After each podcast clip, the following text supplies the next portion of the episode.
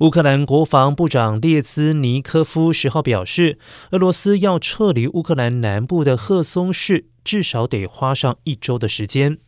他还说，冬季会拖慢战场上的作战速度，让双方有机会重整旗鼓。列兹尼科夫认为，俄罗斯在赫松州仍然有四万兵力，而情报显示，俄罗斯军队仍然在赫松市的内部与周边，以及广阔的第聂伯河右岸。